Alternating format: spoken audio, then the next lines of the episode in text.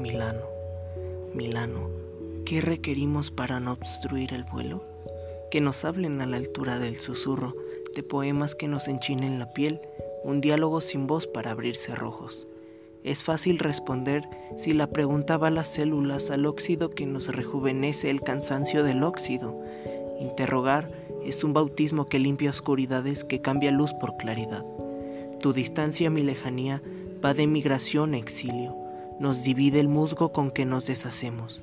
No cantes hoy que solo tienes llanto. La voz es más voz si no la lloras con los ojos.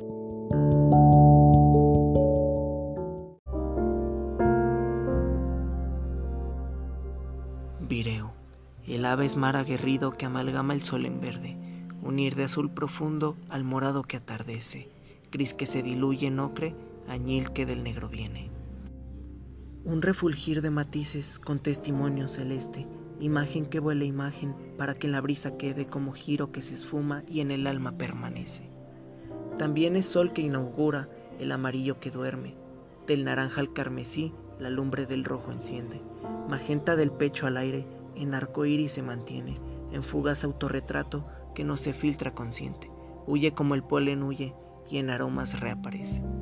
Sin rebuscar la figura, el color retoño muere, junto a las alas sin vuelo o al vuelo de ala perenne, en pos de nube y de cima, como señal de la frente que del llano a la planicie, caudales de estepas bebe, de ríos que absorben el río, hecho mar y voz solemne, pisadas en los entornos de una geografía que crece.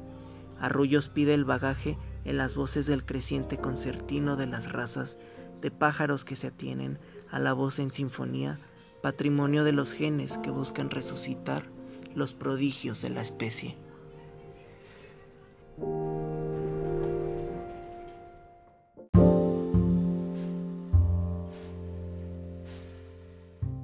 Ñacunda. Ñacunda ¿Qué exilio retorna sin abandonar el viaje? Vamos con las fotografías en la cartera y en la voz el nombre que no pronuncia el habla. ¿Dónde ser nosotros sin abandonar la gracia del que todavía se emociona con lo nuevo del camino? En la plenitud del que vuela y canta como si no volara ni le dijese a la vida canto.